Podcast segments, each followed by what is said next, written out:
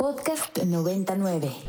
Y bueno, ya lo estábamos platicando. El tema que vamos a abordar el día de hoy, vamos a tratar de entender. Esto va a ser como una sesión de psicoanálisis, Ana. Eh, vamos a tratar de entender quién es Ron DeSantis, gobernador de Florida, que ayer, ayer presentó oficialmente sus documentos para ser el precandidato del Partido Republicano a la presidencia de Estados Unidos. El próximo año, como lo sabes bien, hay elecciones presidenciales tanto en México como en Estados Unidos. Vendrá un año complejísimo y Ron DeSantis ya está en la carrera compitiéndole y pidiéndole pues permiso para entrar al buen Donald Trump, no tan buen Donald Trump, pero compitiendo, se pone se pone brava la con la carrera en el Partido Republicano. En el en el Partido Republicano y también en temas generales ya lo estábamos platicando hace unas semanas también eh, Joe Biden lanzó su mensaje inspiracional de deseos de, de lanzarse otra vez a la, a, la, a la campaña presidencial en Estados Unidos. Y pues aquí tengo otros datos, ya lo hemos estado platicando, lo seguiremos platicando porque es es necesario tocar el tema de la relación bilateral México-Estados Unidos. Sí, sin duda, sin duda va a ser una campaña, tanto la estadounidense muy metida en temas mexicanos como la mexicana muy metida en temas estadounidenses para platicar de esto, para, para que nos dé su análisis de, de qué implica la candidatura, la precandidatura de Ron DeSantis.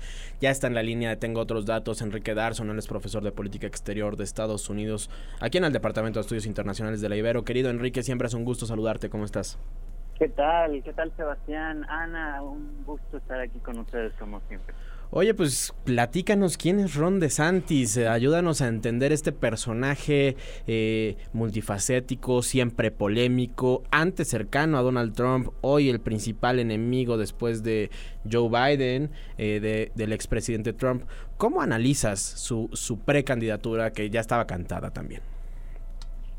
Pues eh, Ron DeSantis es una persona peculiar, eh, viene de origen italiano, eh, todos sus abuelos son italianos, aunque él radicado en, en Florida, se llama a sí mismo como eh, alguien que odia a la élite, pero al mismo tiempo es parte de la misma. Eh, un hombre blanco de Florida rico que odia a la élite. Ah, exactamente, y con un degree en historia en Yale y después una carrera en derecho en Harvard. ¿no? Entonces, este, pues sí, hay esas incongruencias eh, extrañas eh, de, la vida. Pero lo que es más extraño de, de, Ron DeSantis para mí es que no, no representa ni siquiera a los populistas que no tienen título universitario, que serían un, un grupo importante, los que se van yendo por, por Trump, y tampoco está defendiendo los intereses de la clase empresarial republicana, que pues no son necesariamente tan conservadores en forma de pensar, lo que no quieren es pagar tantos impuestos. Y, se mete también con ellos y se pelea con, con empresas, con la IP, estoy pensando concretamente en Disney. Eh, entonces es, es, un personaje fascinante, yo creo que falta hay mucha definición y su equipo de campaña la está regando, al menos de principio la está regando en en matizar esto. Enrique, muy buenas tardes. Te saluda Ana Lambarri. Pues ¿Qué, qué, qué podemos decir de, de, de DeSantis en temas de su agenda? Porque mucho se ha hablado de que está en contra de la agenda woke, como se ha llamado eh, la agenda más progresista, a favor del tema de eh, la legalización del aborto, a favor de eh, pues apoyar a la comunidad migrante en Estados Unidos. Y este personaje se sale totalmente de esta, de esta agenda, siendo una persona, un hombre pues relativamente joven, 44 años, y que tampoco es tan similar a la agenda que trae Donald Trump. Ya mencionabas tú un punto importante que no es tan cercano a la agenda eh, empresarial, a la élite, a la élite empresarial en Estados Unidos. Pero ¿cuáles son realmente los puntos que DeSantis trae en su en su agenda y por qué, qué, qué es este, cuál es este grupo poblacional que lo sigue apoyando y que apoya también su campaña? Eh, pues ese es el, el, gran enigma, Ana. Eh, no, no tengo idea quién puede realmente seguir apoyando su, su, campaña. Sus números están yendo para abajo. Eh, según mediciones que revisé ayer, Donald Trump le sigue sacando de 20 a 25 puntos en, en las encuestas internas del Partido Republicano. Y, y pues es complicado ver al, al votante promedio estadounidense apoyando eh, por ejemplo, una restricción al aborto después de la sexta semana de gestación. La sexta semana de gestación que le llaman el momento en el que eh, se, registra un, un latido del corazón del, del, feto, pues la mayoría de las mujeres ni siquiera saben que están embarazadas. Entonces, este, pues básicamente es como prohibir el aborto all together, ¿no? eh, esta cuestión también de irse en contra del, cambio de género, eh, del apoyo hormonal a las personas que quieren cambiar de, género, llama la atención. Eh, se habla mucho que el Partido Republicano ya perdió la guerra cultural contra las eh, los matrimonios LGBT, entonces ahora la, la estacada final, digamos, que sería irse en contra de, de lo trans, ¿no? De todo esta eh, pues este mundo que se, desdobla, ¿no? Perdón, Enrique, ¿y si la perdió? Porque vemos a Ron DeSantis eh, eh, en estos últimos años particularmente beligerante contra la comunidad LGBT en esta propuesta de ley llamada Don't Say Gay para prohibir, perdón, cualquier texto, cualquier contenido académico que hable sobre diversidad sexual. Esto le generó una guerra hoy con eh, Disney, con la compañía, y están eh, verdaderamente peleando por control territorial en Florida, Disney contra el gobernador. O sea, verdaderamente sí ya, ya dijeron, vamos a perder esto, o, o, o, sigue empecinado en, en, luchar contra las comunidades LGBT, en Florida por lo menos. Sí, sí, claro. Eh, eh, a lo que me refería es que han perdido la guerra en cuanto a que el, matrimonio igualitario ya está legalizado a nivel federal y hay, eh, hay muy pocas posibilidades de que esto se, revierta. Entonces se están yendo a, temas distintos, relacionados pero distintos. ¿no? que sería, por ejemplo, e, esta cuestión trans que, que, llama tanto la atención y que tiene mucho más apoyo dentro del sector republicano. Pero lo que mencionas, Sebastián, es, absolutamente eh, vital para entender a, a, DeSantis, este eh, Don't Say Gay, eh, irse en contra de, Disney. A, mí me parece una absoluta barrabasada en el, en el sentido de que se está peleando con el empleador más importante del estado de Florida. con quien le deja millones de turismo. Sí, y estaba, estaba revisando datos, eh, hay más de 80 mil trabajadores eh, en el estado de Florida solo para la compañía Disney. Disney acaba de eh, romper un contrato en el que iban a invertir mil millones de dólares en un nuevo campus empresarial en el estado de Florida, lo van a hacer en California. Y pues lógicamente esto, esto es lo que más molesta a la comunidad empresarial. Si se supone que Ron DeSantis iba a ser este personaje que no iba a pelearse con, con la con la élite, que, que, iba a ser conservador pero sin tanta sin tanto drama como Trump, eh, pues aquí está demostrando lo contrario, ¿no? Enrique, ya decías tú que eh, pues Ron DeSantis se coloca pues puntos detrás en las encuestas internas del Partido Republicano en contra de eh, pues Donald Trump, ¿no? Eh, aquí también hemos platicado sobre pues la situación del expresidente Trump. hace unos días vimos también que se le encontró culpable de estos em, abusos en la década de los 90 que se dieron en contra de la columnista Jane Carroll. Y pues bueno, esto también no es novedad porque Donald Trump en todo este periodo que hemos visto de su carrera política, pues hemos visto que ha estado inmerso en escándalos, ¿no? Eh, esta pues obviamente no es la excepción, pero en el, en el hipotético caso de que Donald Trump por alguna razón no pudiera lanzarse a la contienda presidencial de las elecciones en 2024, ¿es posible que Ron DeSantis tenga la fortaleza suficiente eh, del, del, electorado republicano como para ser un rival importante o al menos imponente eh, eh, en, un, en una línea con, con Joe Biden? ¿O crees que salga o surja un nuevo personaje dentro del mismo Partido Republicano que podría compartir con, con, los, con los demócratas? ¿Tú qué, cómo ves este asunto? Ah, pues sí, eh, por supuesto que es una, ahora sí que un sustituto eh, poderoso que tiene bastante, eh, uh, ¿cómo decir? Eh, poco de atención sobre su persona, Ron DeSantis. Es decir, Trump, en el caso judicial que no pudiera contender, que lo veo difícil, eh, DeSantis entraría quizás como el número dos creo que hay otros personajes que llaman más la atención, por ejemplo Mike Pence. Mike Pence sí cuenta con ese eh, con, esa palomita detrás de las élites eh, republicanas, ¿no? Es alguien que se, que se comportó a la altura, por más que es inmensamente conservador, se, se comportó a la altura con lo de los ataques del 6 de enero en el, en el Capitolio. Eh, arriesgó hasta su vida en cierta manera por mantener un, un, cierto orden político y esos son puntos que ha sumado Mike Pence. Yo creo que Mike Pence sería como la, la baraja de lo más de lo más tranquilo versus un Ron DeSantis que les digo, no, no termina por definirse.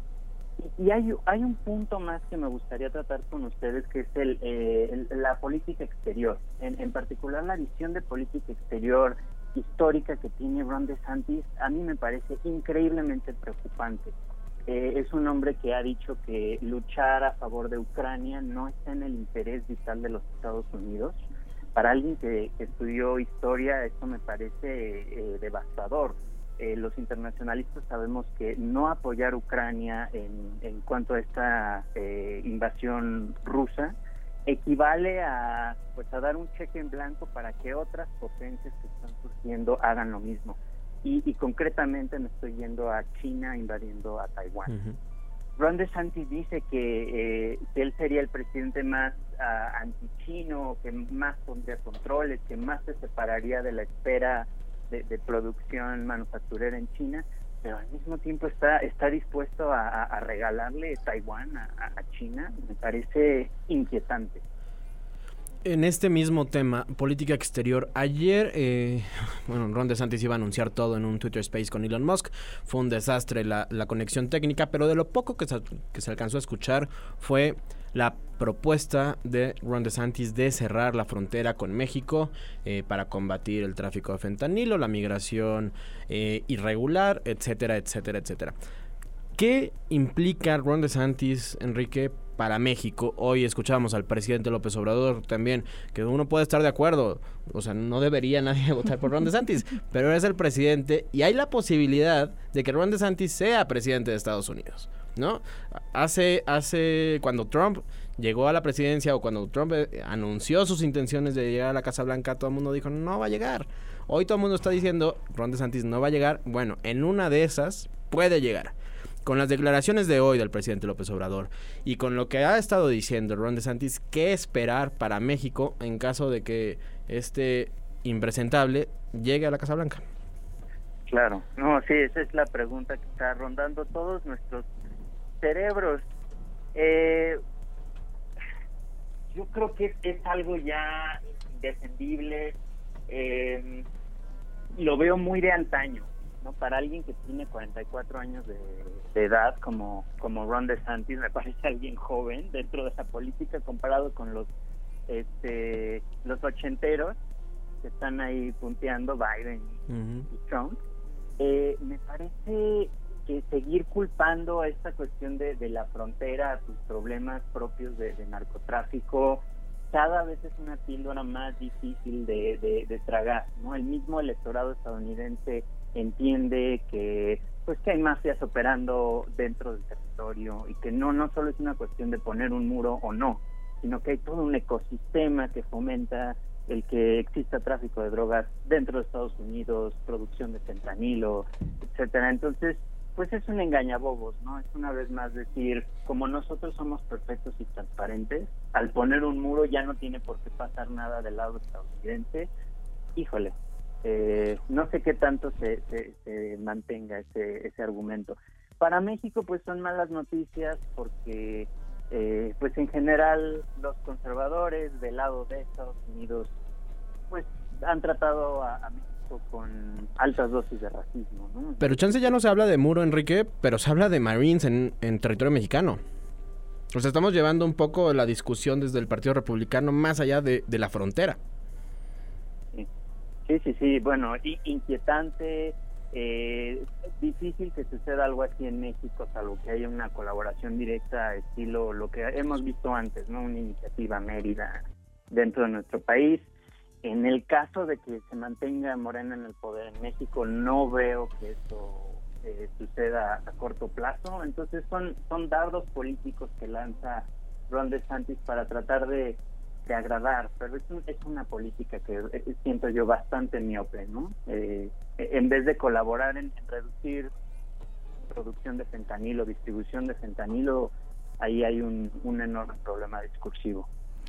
Enrique, antes de irnos, pero ya nos quedan pocos minutos, pero y ahora sí que más que una pregunta, una reflexión, porque pues a mí me queda como la constante eh, inquietud de, de, saber qué es lo que, o, o, de tratar de entender qué es lo que está pasando en Estados Unidos para que estos personajes tan controversiales, tan racistas, tan conservadores, tan en favor de las violaciones a los derechos humanos, lleguen a la presidencia o al menos ocupen cargos tan importantes como lo es la gobernatura de, de un estado tan grande como es Florida, ¿no? ¿Qué, ¿Qué está pasando en la comunidad? ¿Qué está pasando en la psique estadounidense? Como para que le den espacio a estos a estos personajes?